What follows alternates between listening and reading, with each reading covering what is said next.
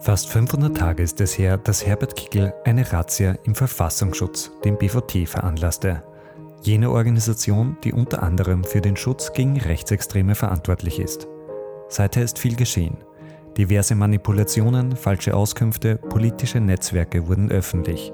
Das alles unter einem schweigenden Kanzler, der die Verfehlungen seines Innenministers und seiner eigenen Partei im BVT ignorierte, der die schwarz-blaue Koalition lieber schönredete und nicht handelte, als Österreichs Geheimdienste international isoliert wurden. Ein Kanzler, der es sogar zugelassen hätte, dass Herbert Kickl seinen eigenen Geheimdienst aufbauen kann. Wir beschäftigen uns in dieser Folge mit einem Resümee über die letzten 15 Monate Arbeit im BVT-Untersuchungsausschuss und was nun unternommen werden muss, damit so etwas nicht mehr vorkommen kann. Mein Name ist Donald Klingersberger und ihr hört den BVT Podcast.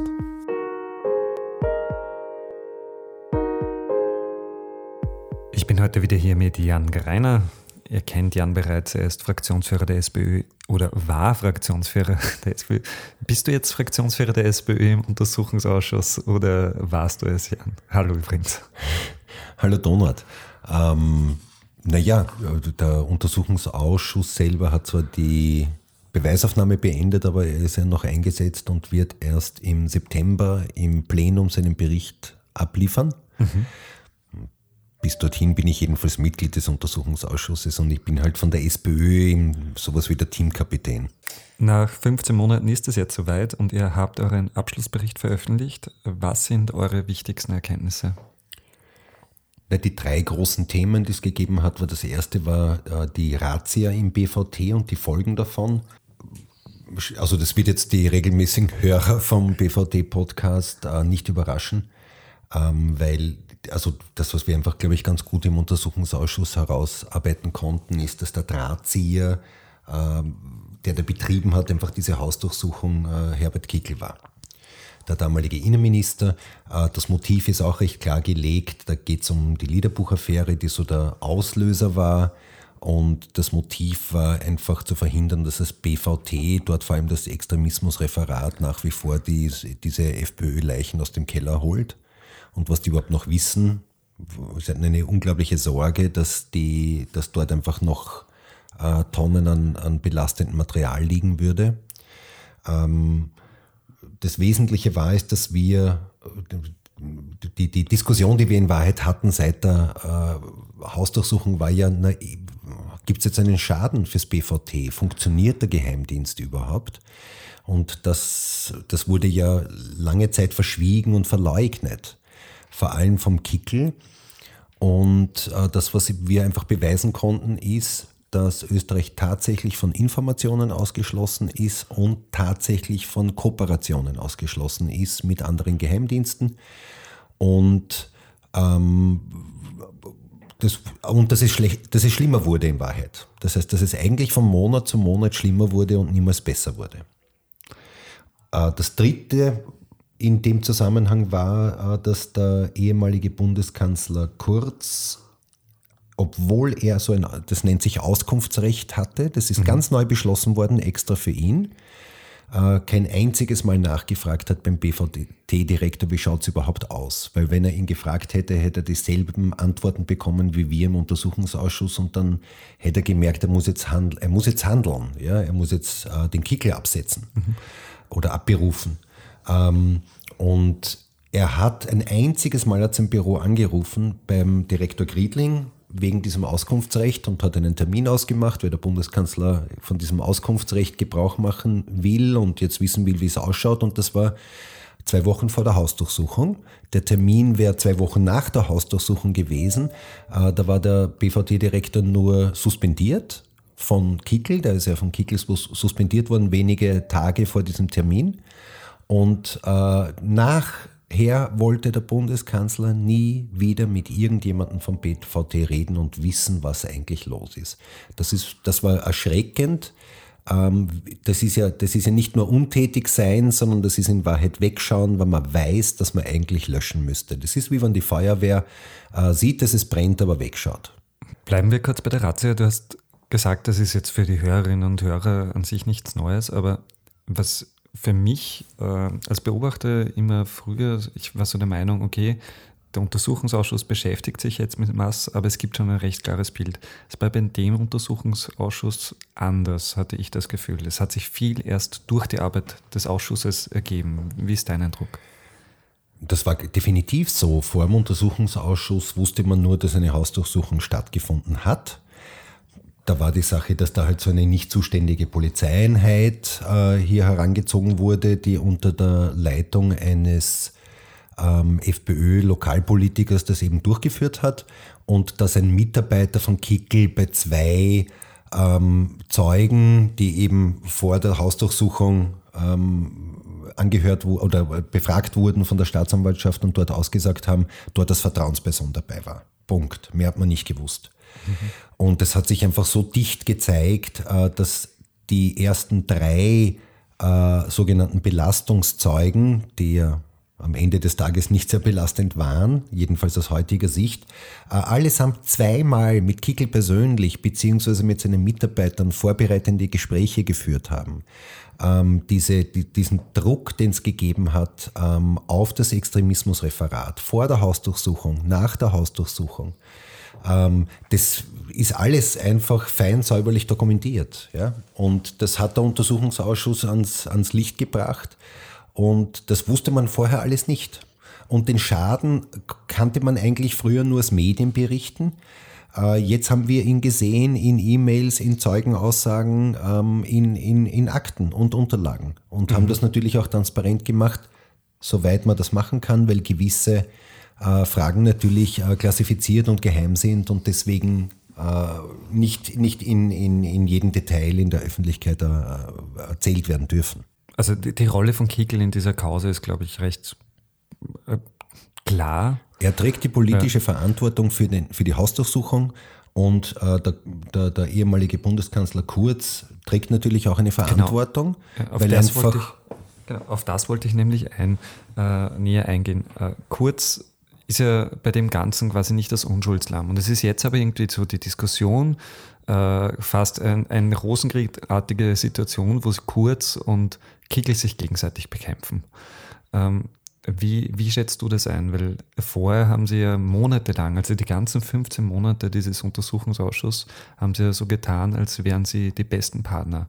Und Kurz hat ja viele Handlungen nicht gesetzt. Wie, wie ist da deine persönliche Einschätzung? Ja, meine Einschätzung ist, dass äh, dem Bundeskanzler, dem damaligen Bundeskanzler Kurz äh, offensichtlich die Sicherheit der Österreicherinnen und Österreicher nicht so wichtig war wie das Fortbestehen der Koalition. Mhm. Weil er erstens einmal hat er eh auch selber gesagt, dass er Zeitung gelesen hat und mitbekommen hat, dass es hier Probleme gibt. Er ist immer hingegangen zum Kickel, hat er selber gesagt und gefragt, na, ich, ich lese immer überall in der Zeitung, äh, dass niemand mit dem BVT redet, weil er Innenminister ist. Und der Kickel hat gesagt, nein, das stimmt nicht. Ja? Und dann hat er gesagt, na gut, dann ist eh alles in Ordnung. Aber er ist nicht auf die Idee gekommen, den Direktor anzurufen, obwohl er die gesetzlich, ausdrücklich die gesetzliche Zuständigkeit für dieses Auskunftsrecht hat. Mhm. Er ist auch zuständig dafür und er ist nie auf die Idee gekommen, dort anzurufen. Das heißt, für die Hausdurchsuchung und den dadurch entstandenen Schaden ist natürlich von der politischen Verantwortung nur der Kickel verantwortlich, aber dafür, dass der Schaden immer, immer größer wurde äh, und, und nichts gegen diesen Schaden gemacht wurde, dafür trägt natürlich der Bundeskanzler, der damalige Bundeskanzler Kurz mindestens dieselbe Verantwortung wie der damalige Innenminister Kickel. Mhm. Es gibt einen Aspekt, du hast ihn heute bei der Pressekonferenz, wo ihr den Bericht vorgestellt habt, äh, auch näher thematisiert. Das ist das Thema rund um den Geheimdienst im Geheimdienst oder die blaue Stasi. Es gibt ja viele schillernde Namen. Faktisch geht es darum, dass äh, Kickel versucht hat, im BVT eine Struktur aufzubauen an FPÖ-nahen Menschen, die starke Mittel in die Hand bekommen, um Menschen zu überwachen. Und Kurz hätte das auch zugelassen, oder? Ja, also ich meine, die, die, wir hatten Hinweise und wir haben das ja auch thematisiert in den letzten Monaten, dass es hier, dass neue Leute angeworben werden, dass hier Leute mit, mit, mit einem FPÖ-Hintergrund plötzlich im BVT auftauchen, in irgendwelchen Arbeitsgruppen und Steuerungsgruppen. Ähm, und das, was sich jetzt am Schluss im Untersuchungsausschuss herausgestellt hat, war, dass, dass es hier eine eigene Einheit gab, einen eigenen Geheimdienst im Geheimdienst, der eine eigene Infrastruktur hatte, sprich eigenes Gebäude, eigene Räumlichkeiten, eigene EDV, die nicht verbunden war mit dem EDV, auch nicht finanziell verbunden war, sondern die wurde aus irgendwelchen Töpfen im Innenministerium bezahlt ähm, und die hier bereits fast zwei Dutzend Personen ausgebildet haben. Mhm. Und die werden mit ja, nächsten Montag, am 1. Juli, werden die operativ geworden. Die hätten beginnen begonnen, quasi einfach Informationsbeschaffung zu betreiben. Ähm, und, die, und es gab keinen Widerstand der ÖVP dagegen. Äh, und dieser Geheimdienst im Geheimdienst war so geheim, dass äh, der Direktor des BVTs uns im Untersuchungsausschuss glaubhaft nicht sagen konnte, was die genau tun, was die genau getan haben, weil äh, die, die Mitarbeiter von Kickel allen dort einen Maulkorb gegeben haben und gesagt haben, ihr dürft dem Direktor nicht sagen, ihr dürft nur an mich oder mein Büro berichten. Mhm. Das ist ja irre, was da passiert ist. Äh, durch das Ibiza-Video und durch den Wechsel von im, im, also im Innenministerium dann ist dieses Projekt Gott sei Dank eingestellt worden und die werden jetzt nicht operativ mit, mit 1. Juli. Das ist ein großes Glück für uns alle. Ich habe noch einen weiteren Aspekt herausgearbeitet, das war das schwarze Netzwerk. Da geht es eben auch stark um die Verbindungen der ÖVP, die lange Zeit das Innenministerium geführt hat. Und eine sehr zentrale Person, obwohl er eigentlich nur kurz Innenminister dabei war, ist der jetzige Nationalratspräsident Wolfgang Sobotka. Kannst du uns zu diesem Netzwerk ein bisschen noch was erzählen oder wie habt ihr das zusammengefasst? Wir haben ja uns ja intensiv auch schon damit beschäftigt. Ja, aufgebaut wurde dieses Netzwerk vom äh, ersten ÖVP-Innenminister Ernst Strasser. Der wurde 2000 Innenminister und hat sofort begonnen, äh, alles, was dort nicht kohlrabenschwarz ist, äh, rauszuhauen, zu versetzen, zu degradieren und durch Personen zu, zu ersetzen, denen äh, die ÖVP wichtiger ist als andere Fragen. Und äh, dieses Netzwerk wurde von ihm gebaut und wurde dann äh, gehegt und gepflegt von seinen Nachfolgern, ähm, vor allem von, aus, von der ÖVP Niederösterreich, muss man sagen. Mhm. Bis zu Sobotka, der ja der letzte ÖVP-Innenminister war, ähm, und, und wie, wie ungeniert äh, diese Parteipolitik dann gelaufen ist, hat man am Ende des Tages vor allem daran gesehen, äh, dass das einfach ohne mir nichts, dir nichts im Auftrag des Ministers, Kabinettsmitarbeiter bei, bei Rechtsabteilungsmitarbeitern des BVTs einfach den Auftrag geben konnten, fünf Punkte fürs Wahlprogramm zu schreiben, der ÖVP. Äh, und, und da gibt es einen E-Mail-Verkehr, wo alle möglichen Leute drauf sind aus einem Kabinett und monatelang äh, hat niemand war niemand der Meinung, es geht nicht um fünf Punkte fürs ÖVP-Wahlprogramm, sondern um irgendwelche anderen Fragen. Äh, die, diese Erklärung hat man erst hier im Untersuchungsausschuss versucht, uns aufzutischen.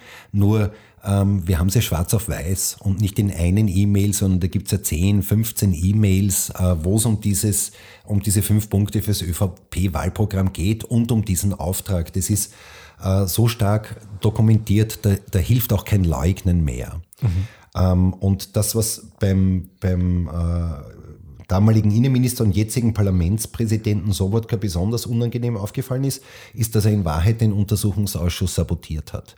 Vor allem dadurch, dass er auch persönlich dem Untersuchungsausschuss Akten vorenthalten hat und das bis zum Schluss. Es gibt ja nicht nur den Bericht äh, der SPÖ, äh, es gab diese Woche auch den Bericht natürlich der anderen Oppositionsparteien, aber vor allem den Bericht des Verfahrensrichters. Wie interpretiert er die Ergebnisse des Untersuchungsausschusses und wo gibt es da Deckungsgleichheiten? Ich glaube, wir sind da sehr nahe beieinander. Also er kritisiert natürlich auch massiv das Vorgehen von Kickel, von seinen Mitarbeitern Goldgruber, Lett. Äh, er kritisiert auch äh, die Staatsanwaltschaft, weil sie sich eben manipulieren hat lassen vom Innenminister, ähm, weil sie diesem politischen Druck am Ende des Tages nachgegeben hat. Mhm. Ähm, er er sieht jedenfalls auch ähm, ähm, Härtungen, was das schwarze Netzwerk betrifft, obwohl er auch festhält, dass, das, dass dieser Teil nicht fertig behandelt werden konnte. Ähm, und er äußert auch große Sorge über die Vorgänge, die wir jetzt als blaue Stasi bezeichnen, ähm, aber über diesen Geheimdienst im Geheimdienst ähm, äußert er auch große Bedenken. Mhm. Ähm, also wir sind da jetzt natürlich nicht eins zu eins in ident in, in, in der Bewertung von jeder Frage, aber ich glaube, wir sind da schon sehr nahe beisammen. Ja. Mhm. Was soll deiner Meinung nach jetzt unternommen werden? Also was sind eure Schlussfolgerungen? Also das, was wir gesehen haben, ist erstens bei den Geheimdiensten ist es so, dass die rechtliche Kontrolle nicht, nicht gut genug funktioniert. Mitarbeiter, also Polizisten, die im Geheimdienst arbeiten, dürfen Sachen, die darf ein normaler Polizist nicht machen. Ein normaler Polizist, wenn er ein Telefon abhören will, der braucht einen Richter. Mhm. Im Geheimdienst braucht er keinen Richter. Da reicht äh, eine Meldung an den sogenannten Rechtsschutzbeauftragten. Und die Schwäche daran ist, die werden von der Regierung bestellt, von der äh, Regierung bezahlt und äh, sind auch nur der Regierung rechenschaftspflichtig. Mhm. Und äh, wir sind der Meinung, das muss man ändern. In modernen Demokratien werden Geheimdienste immer vom Parlament ähm, kontrolliert. Und unsere Idee ist eben diesen Rechtsschutz auch dem Parlament zu unterstellen. Das heißt, das Parlament bestimmt, wer sucht den Rechtsschutzbeauftragten aus, finanziert ihn, das heißt auch seine Mitarbeiter, sein Büro, damit er wirklich ausreichend Ressourcen hat, um seine Tätigkeit nachzukommen und ist dem Nationalrat, dem Parlament dann auch rechenschaftspflichtig. Das heißt, er muss uns berichten, äh, was er genehmigt hat, was er nicht genehmigt hat äh, und, und muss auch seine Beweggründe darlegen. Das heißt, er muss sich, er muss sich rechtfertigen vor dem Parlament. Das ist der erste Teil, der, nämlich die rechtliche Kontrolle. Der zweite Teil ist die politische Kontrolle. Wir haben ja sogenannte Geheimdienstausschüsse, die die Geheimdienste, die militärischen und die polizeilichen kontrollieren. Äh, die, die dürfen aber eigentlich nur dem Minister Fragen stellen und das war's. Mhm. Und äh, das heißt, und wir haben ja gesehen in der Vergangenheit, dass das nicht ausreichend gut funktioniert. Es soll in diesen Geheimdienstausschüssen in Zukunft ähm, sollen Personen geladen werden können wie bei Untersuchungsausschüssen, äh, sollen Akten äh, angefordert werden können wie in Untersuchungsausschüssen. Das heißt, dass die, die Parlamentarier, die in diesen Geheimdienstausschüssen sitzen, alle Akten und Unterlagen sich anschauen können der Geheimdienste, alle Personen befragen können dazu, wenn sie es für notwendig erachten und das alles natürlich als Minderheitenrecht ausgestattet ähm, wie das bei Untersuchungsausschüssen auch der Fall ist. Das heißt, dass wir eine wirklich von neben einer neuen, besseren rechtlichen Kontrolle auch eine bessere und vor allem dann funktionierende politische Kontrolle haben. Der dritte große Bereich ähm, ist die Frage der Staatsanwaltschaft weil deren Unabhängigkeit jetzt äh, in Zweifel gezogen wurde durch eine Reihe von, von Vorgängen, wie, wie, wie, wie es da gegenseitige Klagen gibt. Vom äh, Generalsekretär wird geklagt oder wird angezeigt von der äh, Wirtschaftskorruptionsstaatsanwaltschaft und umgekehrt. Ähm, wir müssen die Staatsanwaltschaft aus dem parteipolitischen Einfluss herausnehmen. Und unser Vorschlag ist, dass hier auch das Parlament mit, am besten mit einer Zweidrittelmehrheit einen sogenannten äh, Bundesstaatsanwalt bestellt. Und der ist der einzige, der weisungsberechtigt ist gegenüber äh, allen Staatsanwaltschaften in Österreich und äh, der natürlich auch dem Parlament dann rechenschaftspflichtig ist. Der dann natürlich auch jede Weisung begründen muss und jede Weisung offenlegen muss und auch klar sagen muss, wieso er diese Weisung gegeben hat oder diese Weisung nicht. Das heißt, besserer Rechtsschutz, bessere funktionierende politische Kontrolle und eine stärkere unabhängige Staatsanwaltschaft. Gut, wenn ihr den Bericht lesen möchtet, findet ihr den Link zum Bericht direkt im Beschreibungstext des Podcasts. Wir sagen erst einmal Danke an alle Abonnentinnen und Abonnenten fürs Zuhören und Tschüss, wir hören uns bald wieder. Bis dann und nicht nur hörend, sondern vielleicht auch lesend.